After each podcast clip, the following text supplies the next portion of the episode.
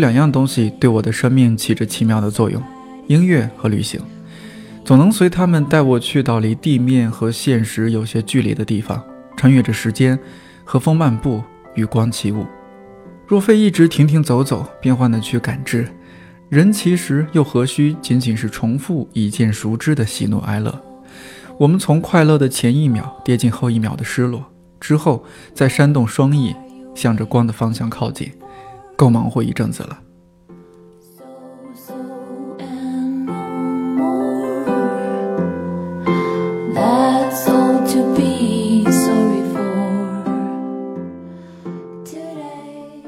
看理想电台，我是颠颠。刚刚这段话不是我写的，而是我手上拿着的一本小册子里面的。而这本小册子又是来自一盘钢琴曲专辑——德彪西二十四首前奏曲。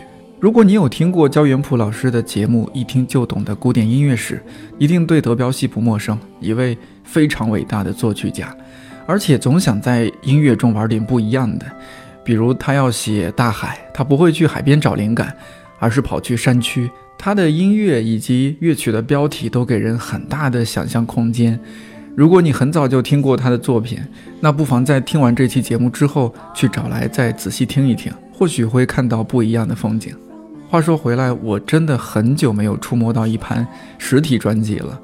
这张非常有设计感的德彪西二十四首前奏曲，是由国内非常优秀的钢琴家陈萨来演奏的。开场的那段文字也是他写的。陈萨是在傅聪和殷承宗先生之后第三位录制德彪西前奏曲全集的中国钢琴家。看萨姐的微博，有时候会觉得这是一个被钢琴事业耽误了的摄影师，有时候又觉得是一个很调皮的文艺女青年。比如她最近发了一条微博，图片是穿着连衣裙站在阳光下，配文是哈。被一束夕阳温柔地绑架。我和萨姐约了三月初的采访。对于这样画风的嘉宾，录音棚或者办公室都显得太过中规中矩。最后，我们把地点选在了一家开在汽车修理厂里面的咖啡厅。所以，如果你一会儿在里面听到乒乒乓乓的声音，千万不要惊讶。我们在生活里面会不会有很多这样觉得有有韵律、有旋律的时时刻？之前就想，呃，比如说，我举个例子，我做饭的时候啊，你说到做饭，我就是想到我身边的人，我妈妈就是这样，是吧？乒乒乓乓，就我在那儿，比如说，哎，这个茄子咔咔咔咔咔咔，然后蒜咔咔咔咔，然后就洗菜刷刷刷，就它的声音特质都是不一样的。对，这一类的这种想法，其实很像那个《Dancing in the Dark》，嗯，就是。Bjork 演的《黑暗中的舞者》，者就是他的那个那个电影，我觉得就很像你刚才说的那种，就是他那个发展线路，其实他是把一个故事的脉络，然后慢慢的就是切入进，就是切进了呃一些。呃，就是歌里面，就是编的歌曲里面会存在的一些声音元素，比如说火车，嗯，对，是吧？或者比如说一些节奏，它就是用一种渐进和渐出的那种方式来做出来的，我觉得特别有意思，你进去看一下。就生活，呃，生活叫叫什么叫黑暗中黑暗中的舞者，真的很有意思。那个那个歌手也是我非常喜欢的，也是冰岛的，但是他是极致的那种，有一点有一点古怪，呃，他的 dynamic 就是有那么大的一个。一种一种幅度，嗯，是非常惊人。嗯，您自己有没有觉得生活中有些事情它是有节奏、有韵律的？我通常音乐来找我的时候是，呃，可能是在某一种场景里面，嗯，呃，不一定是这个场景里面的声音，嗯，而是一种一种氛围的时候，会让那些音乐透透进来，就是是以一种不同的形态来来进入我的一个。一个一个想象空间的，嗯，那比如说，呃，比如说可能，对我就想说，我我是想说阳光，比如说您在您在家里自己练琴的时候，可能哎阳光慢慢慢慢进来，然后风吹着窗子，可能我我我觉得这些自然界的这些东西，其实它都有它的韵律在的，是对。然后你可能把它就化为一段音符，您把它弹出来，我就感受到了风，我就感受到了阳光。比如说风吹过树叶的时候，我觉得你看到。我们把它完全切割成文字，就是用文字表现出来。风吹过树叶的时候，其实每一个树叶动是有它的时间的，对吗？嗯，这些都是可以是音符的，也就是说，它会有一种特别自然的一种一种力量，这个力量可以是很温柔的力量，也可以是一个势不可可挡的一种一种力量。嗯啊，所以有很多的时候在音乐里面，我觉得是有这样的一个东西的。嗯，我甚至有的时候会觉得，也也是来自最近两天练琴的一个东西。就包括是在宇宙，我不知道该怎么讲会比较准确。就是在宇宙里面，就你比如说，呃，是一个比如说质量特别大的一个星球，或者是一个一个物质，嗯，呃，它一定会造成一种引力，嗯，和其他的一些东西就一种向心力，你知道那个东西吗？嗯嗯。包括这种向心力在音乐里，你有一些时候也是可以，它总是有一种方向感。而那一个最重要的音，就好像是一个物质最大，就是质量最大的一个音，它会把周围前面和后面的音，可能，也许更多的是前面的音，它就会引导这一大串，呃，音符或者是这一些小节，是有一种方向感，somehow 它是有一个 destiny，嗯嗯，就类似像这样的一个东西。所以我觉得有一些时候，你比如说是，其实是声音刺激了你，也许是节奏刺激了你，对对，对于音乐的一种想象，对吧？我觉得这个很好。嗯，但是每个人可能是不同形态上的。呃，我在想，比如说，呃，你作为钢琴呃钢琴家，或者说呃演一个演奏者，肯定要呃去根据就流传那么多年的一些曲谱去弹那些经典的音乐。但会不会有时候自己根据当时的状态、当时的周围的环境，自己随意发挥一些？我觉得一直都会有，一直都会有，呃，自己发挥的这个成分，嗯，你是不可避免的，是吧？不可避免的，所以有很多的人其实啊，一直是，其实也是一直在争论的一个话题，就是到底尊重原作更重要，还是说把自己的个性更重要？嗯，我觉得这是一个特别难回答，嗯，可以讨论一辈子的事情，因为其实艺术，我觉得在当中。一直要说的和去找的就是一种分寸感。嗯，这个分寸感不是一种人工的分寸感，当然，就是，但是它 somehow 就是要要有一种，你少了就是过犹不及，但是少了又是完全不够那么多的表达的。我觉得在不同的阶段，嗯，会有不同的一个一个目标。可能在小的时候学。可能会要尽量的接近这一位作曲家。我觉得在你呃，不管是哪一个年龄阶段，嗯，呃，在刚刚开始跟这个作品接触的时候，你首先要认识它，嗯，认识它的原样。所以这些原样是有有曲谱记录下来的，嗯嗯，就像是一本历史书，你要先知道它到底记录了一些什么，嗯，这个是学习成分的，嗯嗯。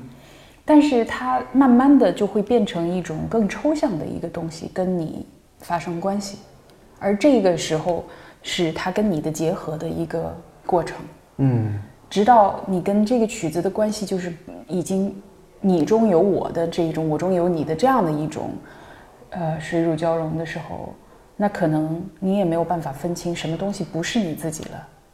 但是这个，我觉得其实也是因人而异，会需要这一个人有这样能够感受到这样的过程。嗯，有一些人不可以的，就是他感受不到的。您觉得您现在处于什么阶段？我处于一个大阶段的中间的一个一个一个点，我很难命名说这个阶段是什么。嗯，但是我觉得像我刚才所谈到的一些东西，我现在是可以说是有有感受的。嗯，对，而且。我不知道这个是不是真的就那么正确，但是我觉得我感受自己的这条路是没有回头路的。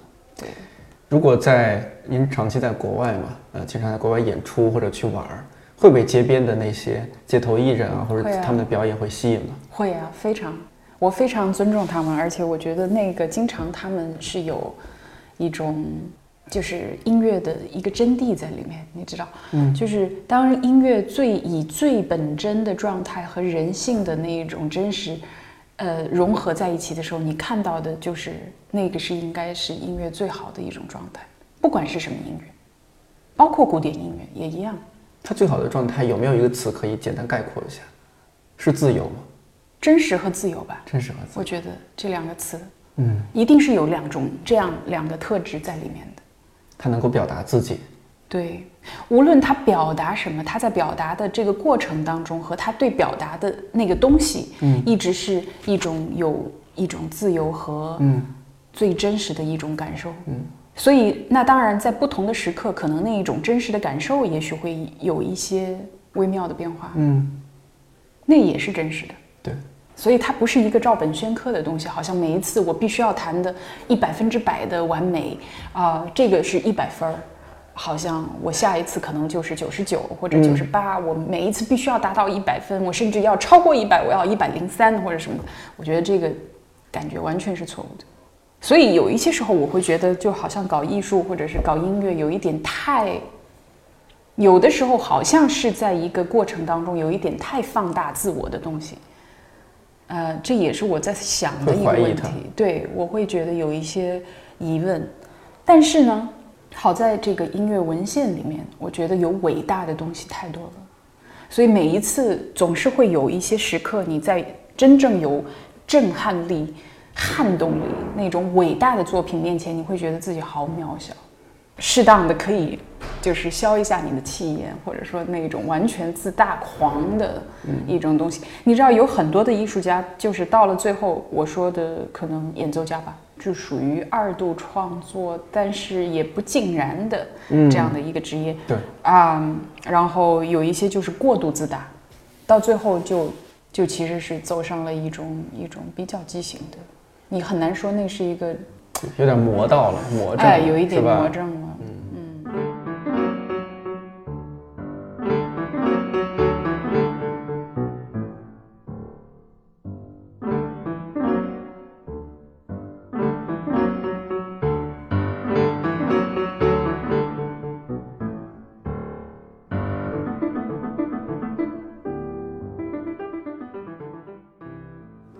萨姐，你是一个平时爱哭的人吗？或者说什么样的点会触到你，你就会哭？我很奇怪的，我突然之间我就会被打到。其实我没有总结过是什么时候，但是我平时很多时候我觉得我是不爱哭的，就好像大家，嗯，重庆妹子嘛，是不是比较坚强，还是该怎么说？就是，可能遇到困难的时候我不爱哭啊。对，对，这个也是我爸培养我的。就我小时候，其实比如说。我爸后来就是在小时候就他陪着我练琴，对，比如说他先回来，他就先陪着我练琴，然后我妈还没有回家，嗯，所以我爸对我其实是比较严苛，就把我当成男孩来养那种，然后，所以不管他怎么样，非常严厉什么的，我就是没有什么没有哭过，没什么问题，直到我妈一回来，我是会哭的，因为一下子就会觉得，哎，好像很委屈。就要哭一下，就是你知道那种感觉。我能理解。对，嗯，父母之间经常是一个唱红脸，一个唱黑脸。对对对对对，经常是这样。对，一个地方严厉，一个地方让你有一个温暖的地方，让你哭一会儿。对对，但是我妈也没有来哄我，她只是在旁边问我爸说：“哎，又怎么了？好像脸色看起来不怎么好看。”嗯，就往往是这个时候。很敏感的。对，往往是这个时候我就会哭。嗯。啊，所以我遇到困难，其实我不怕的，甚至我是愈战愈勇。我是那种很有斗志的那种类型。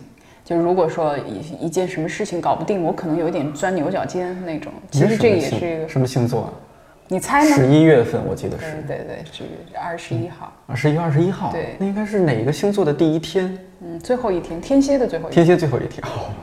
然后射手座是下一个，嗯，天蝎偏射偏射手。啊，其实是掌控力很强，呃，喜欢控喜欢控制。控制，但是不是说我喜欢把整个事态在我自己的 hold 住啊，对对 hold 住，对对，心里有数，对对，这个词是非常到位，对，心里有数，没错。其实我刚刚想说的是。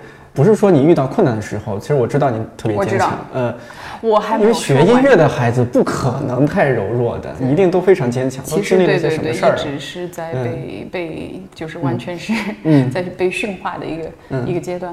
但是我会，其实说来我觉得也有点可笑。我觉得就是一些那种小浪漫爱情故事，我就会会掉眼泪。是吗？你不是说你不会是在看韩剧的时候哭吧？当然不是，然后也包括，也包括。但是我看韩剧真的很少很少，一共就两部我看过。呃，因为大家就是好像传的。哪两部啊？星星，星星啊，来自星星的 你。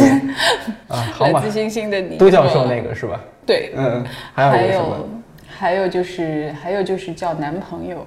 哦，对，我我听过那个是那个是宋宋慧乔，宋慧乔，反正嗯我我我是因为喜欢宋慧乔，所以就看了一眼，然后就随便，因为那那段时间是刚闲下来就熬、熬夜啊什么的，嗯，对，就就这种小温暖、小甜蜜，有的时候会让会哭。我我有时候看您的一些社交媒体，我完全不觉得，也不能说完全，就很难相信这是一个哦那么厉害的钢琴家。为什么呢？就是生活气息非常浓厚。哦，对，然后经常会有一些自己就是陈萨的碎碎念，对，对，就觉得特别生活的一个人。嗯我甚至之前我忘了是不是和您的助理冉冉姐也说过，我说，哎呀，萨姐如果没有弹钢琴的话，她可能就是一个很厉害的摄影博主啊。嗯，有可能，确实是有可能。嗯，就如果转转职业的话，对我很喜欢摄影，从什么时候开始，或者说从一个什么样的契机开始？就是也就是最近几年，从慢慢的你看到自己随便随手拍的一个东西，然后再回去看，你又重新获得一些不同的感觉，然后这样的一个循环，就让我越来越喜欢。就相当于是在钢琴之外、音乐之外，又找到一个出口可以表达自己，嗯，我有一段时间还喜欢写一些奇奇怪写文字吗怪的东西，对是吗？对，就是有有开自己的公众号，然后把这些记录一下，写出来吗？呃，我觉得就像我第一个我们工作室第一个出的那个专辑，嗯，里头那个小册子是记录了一些我自己写的东西，对对对，但是那个只是一小部分，就是那一段时间好像那么两两年写的特别特别多，而且我都觉得可能朋友圈的一些人可能会觉得我有神经病之类的，就是会觉得我有一点，就为什么每一天会这么想呢？这个感受又是怎么来的呢？我觉得他们肯定匪夷所思。嗯，后来我就朋友圈我也不发了，就再也不发了。我觉得人类的悲欢并不相通。没有，我确实觉得，如果是站在别人的角度上来看的话，是有一点奇怪的。对，所以不管是写作还是随便拍一些什么东西，我觉得都是、都是记录感受。对，您从什么时候开始觉得音乐就是您要走的这条路了？我觉得这样的一个感受，它不是一个一次性的，嗯，其实它是反复的在不同的时刻里出现的。我觉得我不是一个好像时时刻刻都在想我要去做什么，我应该生活一个什么样的一种生活状态，就是好像用理性去主导我的行为的一个人。嗯，我可能是用感性优先的，我感受到了什么，而我觉得人的感受可能是唯一可以证明我是真实的或者还存在的的一种一种方式。所以我觉得在很多的，比如说，嗯，演出的那一种，当然是非常被自己被打动，也自己给予了，然后也收获了那一种感动之后的那一些时候，我确实是觉得这种快乐是无以无与伦比，而且没有什么东西可以替代它。所以是这样的一些东西，就是它会持续的在不同的时刻里，好像是像灯一样的，它会照照亮一段时间，然后直到下一次这样同样的经历，就好像你也自己会被充电，对，然然后后你也不断的去确认。是这样。然后当然更小的时候，几乎是一种很盲目式的，你会觉得要去当一个钢琴家，嗯，因为我学钢琴，我就一定要当钢琴家，你知道，这个是小朋友的一嗯对对对种想法，是是。因因为你并不知道到底意味着什么，嗯。到底需要去做一些什么，带给你的生活是什么样的心态，嗯然后直到后来，比如说要大学毕业的时候，可能每一个人都会面临到底。比如说学钢琴，拿学钢琴的来讲的话，可能你到底是走演奏的这条路，还是比如说走教育这一条路？嗯，呃，这是两个比较大的分支。对啊，对。对。嗯，所以在那个时候，我茫然过一段阶段，呃，因为从来没有想过，并不是我犹豫，而是我从来没想过，然后我就用排除法排除的，我就是先在那个时候，我是不想过一个太安定和一种太有规规啊、规律性的一种生活，你知道？嗯，就是每天去交朋友，交交 小交小交小朋友 对对对，嗯，这样的一个生活。然后，当然，我从来就没有设想过自己不演奏的状态是什么样的。但是我当时一直在持续不断的演奏，是一种可以说有一点惯性，嗯，也可以说是一种跟着感觉在走。我觉得我就是这样啊，我为什么要去想其他的事情呢？只是这样的一种状态。那后来是慢慢的就进入了刚才我说到的一次又一次的确认。这么多年一直在这一行，你会觉得烦吗？或者说偶尔，或者偶尔？嗯，我可能有一些时候会会觉得这一行的确是有它的很具体的一面，嗯，会需要一个人的付出，嗯，是嗯常人不能想象的吧？对。比如说最简单的是，你就是每天需要跟这个乐器打交道的，是，嗯。那钢琴家，尤其你要是出去的话，除非那个城市也有钢琴让你练，否则你一定要把这个到底去几天可以没有钢琴，考虑在你的一个旅游计划里面。对，啊，所以这一些东西是你其实啊，虽然是具体，但是当然我入行这么久了，它也已经变成我考虑的部分和要去打交道的部分。而且这一个东西，你说它的积累是什么？时间那么长了以后，当然你对音乐的体会和见解，一定是在做积累的。对，深度不一样了，思想性不一样。嗯。可是你如果说要决定做一个演奏家，嗯，你如何去把它表达出来？嗯，这个就是需要你一天都不能停下。对，所以在这一个层面上来讲，是第一是非常具体的。嗯。第二个，我觉得是音乐本身是让你看不到头的一个东西。虽然是有我刚才提到的那种巨大的满足感，那种成就感，你知道，你整个人身心灵完全的被充满。对。可是它仍然是你完了以后，你仍然会看到前头有很就是看不到尽头的一条路。没错。在你可能越走，你越看得到更远的地方。嗯。它没有一个终点的。没有终点。但是好就好在没有终点，我觉得。这个是我觉得也好，也有一些时候会觉得让人有一点点受挫的，就是觉得 什么时候是个头啊？对，什么时候是个头？你永远不可能有头，所以你永远都是在一个过程当中。嗯，然后你永远看得到头，它也不是完全一望无际的。问题是在那个头，你知道是有一颗特别绝对会看得到的那一颗明星，就是。我不是说那个明星，我我明白，就是一个闪耀的星星，嗯，但是你可能离那儿你不知道有多少光年，你只能是不断的接近它，但你不断的接近它，对对，就是不断的去接近它。你说那个是不是叫真理呢？我觉得 the truth。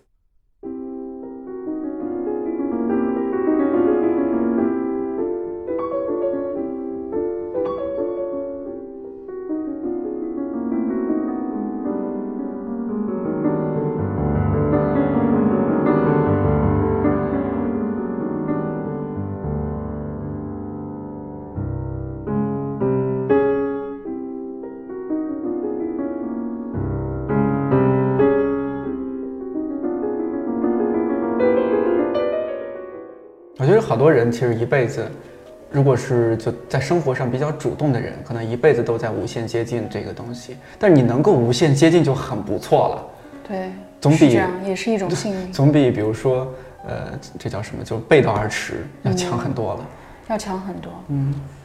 但是有的时候说到生活，其实生活的快乐也有可能是不同形态的。嗯。就是那种很简单的生活快乐，嗯，也是一种很很开心的一种感受。你理想中的一天是怎么样的？最理想化的一天，从早到晚，我很难回答这个问题，因为完全看心情。就假设你这个心情是比较愉快的一天，也仍然是看看我的心情，因为我我完全可以就是设想我从早，嗯，比如说是一个充满学习的一天，也会给我带来巨大的能量，嗯，就是虽然很累，但是我会完全被 vitalized 那种感觉，嗯。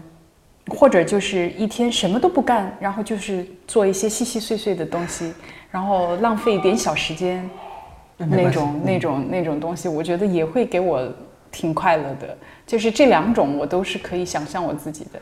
对吧？我就觉得像这些面，有时候就觉得完全不像一个 钢琴家，是吧？但是不是？其实很多钢琴家都有他们台上的一面，有他们台下的一面，就很正常。都应该有，都应该有吧？都应该有，嗯。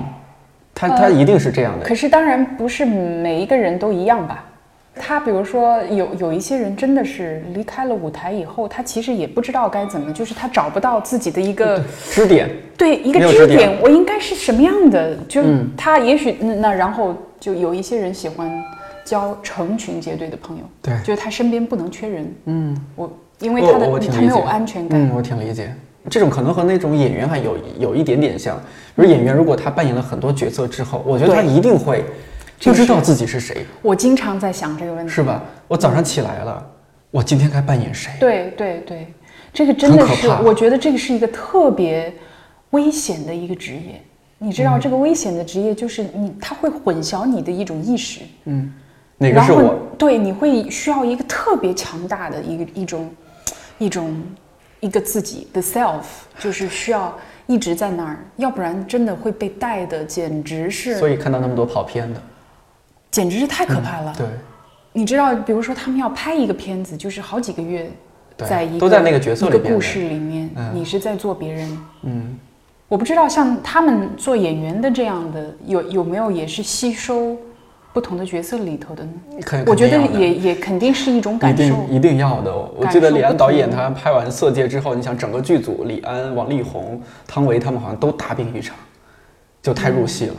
会需要相当长的时间。我觉得其实是比较比较呃合乎逻辑，呃，或者是比较顺应一个人的自然规律的话，你如果拍好好的去投入一个作品，完了以后一定要休息的。嗯，你需要一个时间慢慢的让它代谢出去，对。要不然太你你自己是不可能，嗯，不可能的。那你每做完一场演出，是不是也需要这样一些时刻，嗯让自己从那种感觉中对慢慢慢慢抽离出来？对，稍微会短一些吧，比比他们演员的那种东西会、会需要短一些。一个是因为这些作品可能也演过不止一次，嗯比如说一套作品可能还是会演很多场的，嗯、然后当然需要一个代谢。通常我是什么都不做，嗯也不会去谈其他的作品。嗯。之后的生活里也好，或者说工作上也好，有没有什么你特别期待的东西？问的好啊！我觉得，嗯，我回答不出来，没有那么具象，嗯，但是还蛮期待的。或者你描述一下，大约是一个怎么样的场景？你可以用实物来描述它，用光线的角度来描述它。其实从我自己的感受来讲，我觉得很多棒极了的感觉我都有过。嗯，对，啊、我觉得我其实如果说是记录感受的话，我的这一个这个存库里面其实是很满很满。对，因为一个是你是一个感受，就是感感受优先的，然后也敏感的，然后就搜集到那么那么多的东西，嗯，然后所以你要让我从中挑一个出来，你说我对某一种感受尤其的期待的话，嗯。我很难很难这么说，但是我仍然是一种很期待的一种状态，因为我很好奇，你知道，就是对接下来和以后，我是一直是保持好奇的，不是那种有厌世情绪的，对，嗯，但是我曾经也有过厌世，这这是很正常的，就是绝对是这种厌世是不时的会出现的。对，就天使和魔鬼永远是共存的嘛。啊，对，对，魔鬼就时不时出来忽悠一下，吓吓你，看你是他，你被他吓到了，还是你把他吓跑了？嗯，常常把他吓跑。看来是 太阳出来的时候，对，我觉得人保持好奇心特别重要。就我认识的朋友里面，包括我好多朋友是比我年龄大的，我觉得他们我们能够在一起玩，特别重要一点，我就想他们就是永远是对这个世界充满了好奇，嗯，永远对对他们将来要做的事情充满了好奇。在一起，可能我有时候我们差二十岁，完全感觉不到这是一个，太好了，这是一个呃油腻大叔，因为现在说这种什么油腻嘛，嗯，对。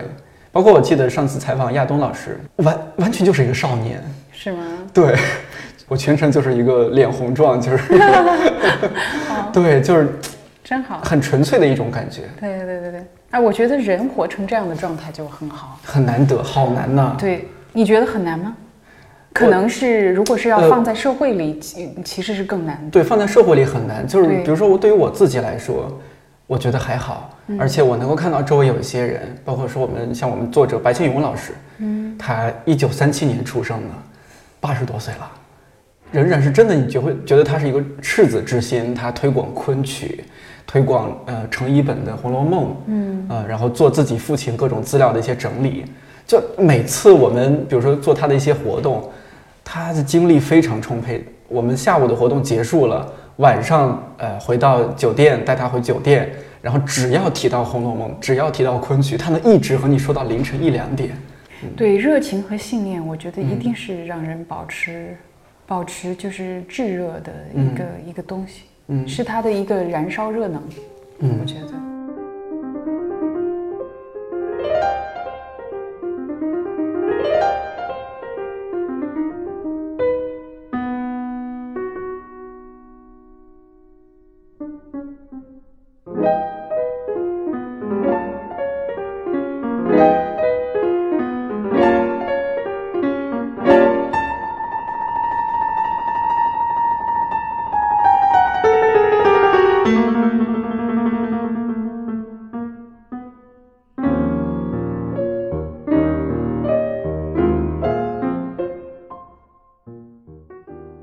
今天就是过来采访您，我是当然离得也不太远，我就骑自行车过来啊。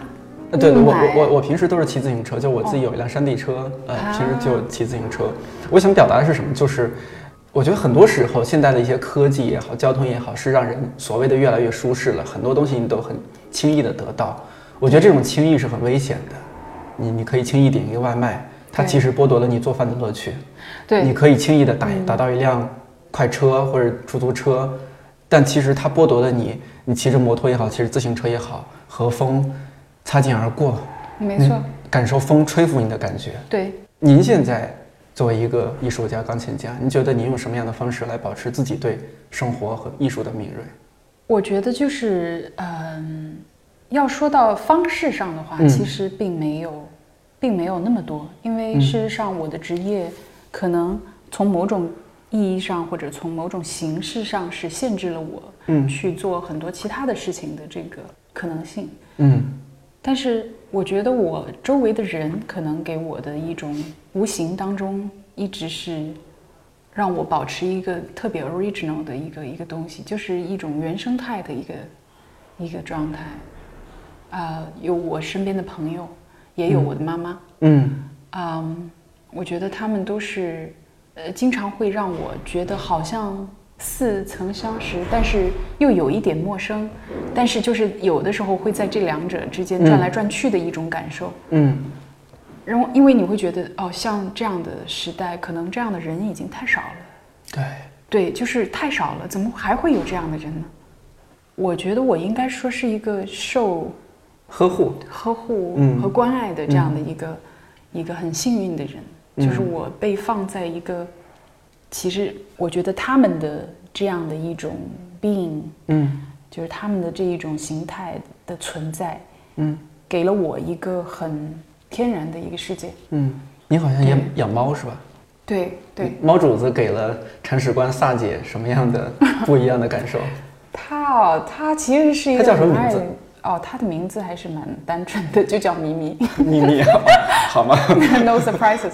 然后他其实是我在一次吃饭，我出来以后就就碰到他，很小，在一个一个停车场跳出来，也没听他叫。然后后来就说先带上车，但是后来就一直养下来了。啊，嗯，养了多久了？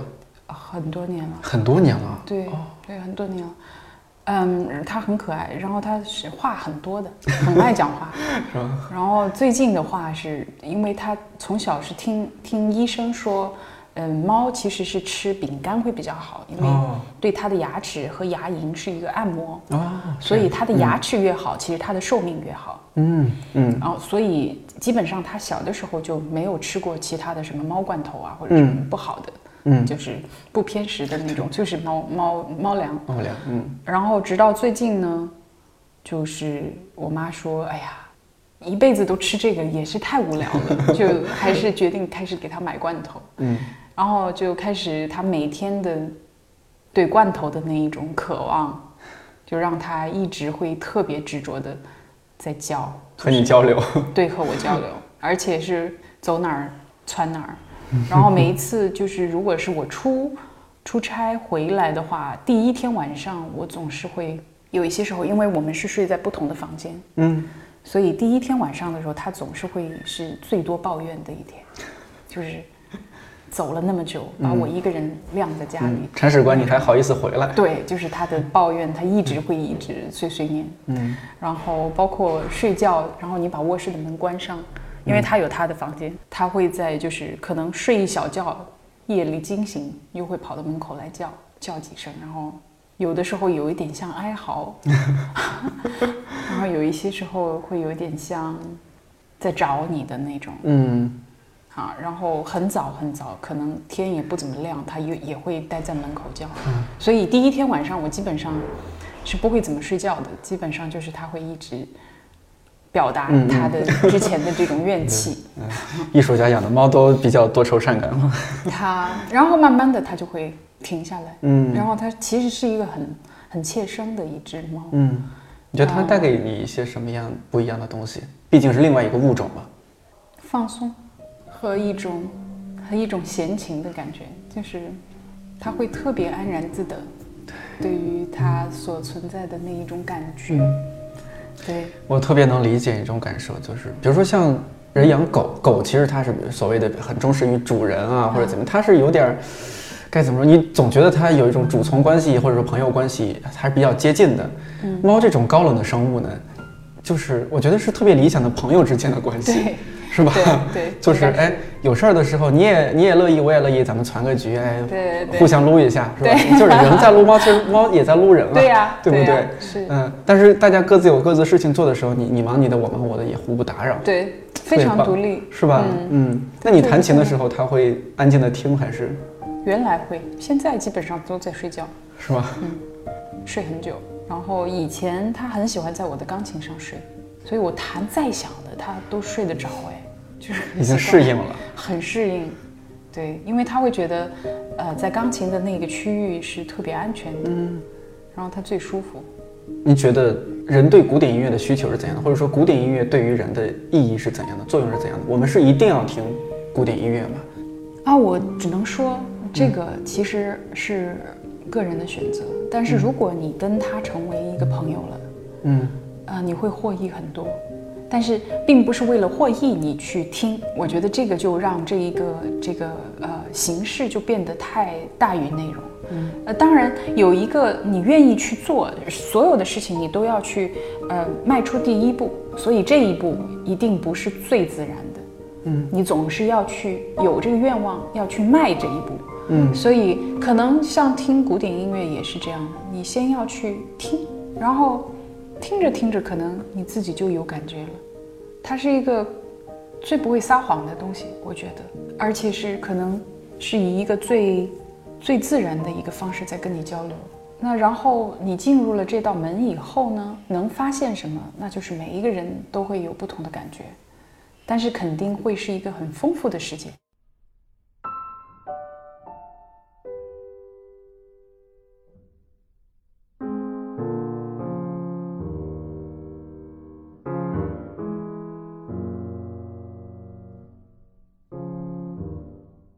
之前听过一种说法，说现在的人为什么要听古典音乐？因为人性的进化是很慢很慢的。我觉得萨姐说的就特别好，古典音乐是以一种最自然的方式在跟你交流。你和古典音乐有怎样的故事？这期节目我们送个小福利啊！针对刚才的问题，在看理想 APP 本期节目留言区留言质量最高的三位朋友，都会获得萨姐的这张超棒的实体专辑。希望你爱上或者更爱古典音乐。看理想电台，我是颠颠，祝你早安、午安、晚安，我们下期再见。看理想电台的朋友，你好，我是陈萨。我想德彪西的这一个专辑，它还是会让你特别的能感受到一个独立的自我，或者是一个个人的世界。